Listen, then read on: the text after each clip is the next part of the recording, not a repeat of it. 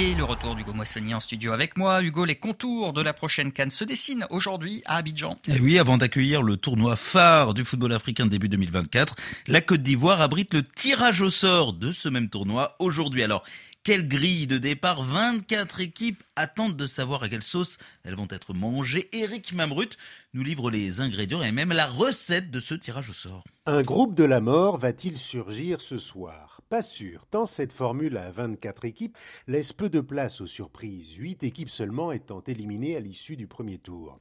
Lors de la Cannes 2022, il est vrai, l'Algérie n'avait pas vu les huitièmes de finale, le tenant du titre incapable de décrocher l'une des deux premières places de son groupe ou l'un des tickets offerts aux quatre meilleurs troisièmes.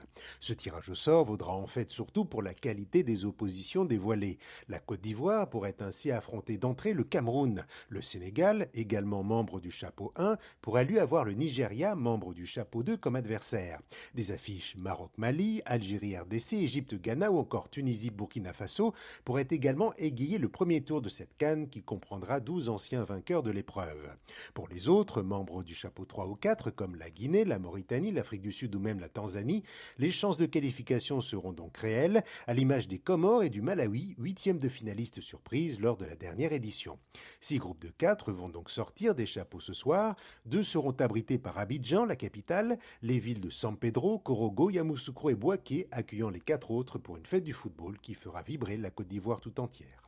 Éric Mabrut, Abidjan, RFI. Et on attend, on n'est pas les seuls, hein. les staffs euh, des pays qualifiés sont eux aussi euh, dans l'attente. Oui, dans le nid des aigles notamment. Les Maliens euh, n'ont pas tout à fait été à la hauteur de leur surnom il y a deux ans au Cameroun, malgré un effectif talentueux.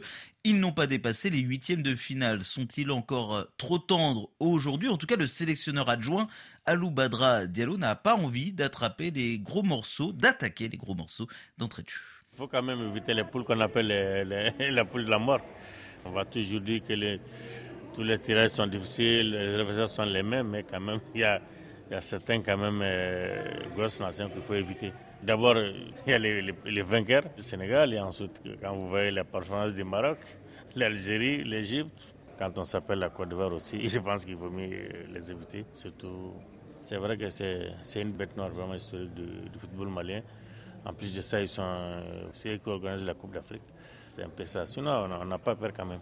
Ils sont venus pour ça. Si on veut remporter la coupe, il faut quand même accepter d'affronter les grands. Le sélectionneur adjoint du Mali avec Eric Mamrut. Et en parallèle du tirage au sort de la Cannes, le Cameroun sera sur les terrains ce jeudi dans un match dont l'enjeu n'est pas seulement sportif. Oui, puisque les Lions indomptables sont à Moscou pour affronter la Russie. Le Cameroun sera donc la première équipe non asiatique à affronter ce pays depuis le début de la guerre en Ukraine, une guerre qui a largement borduré le sport russe au niveau international. La Russie affrontera également le Kenya prochainement. Voilà un rapprochement Russie-Afrique sur les terrains, mais pas que. C'était le journal des sports. Merci à vous, Hugo Moissonnier.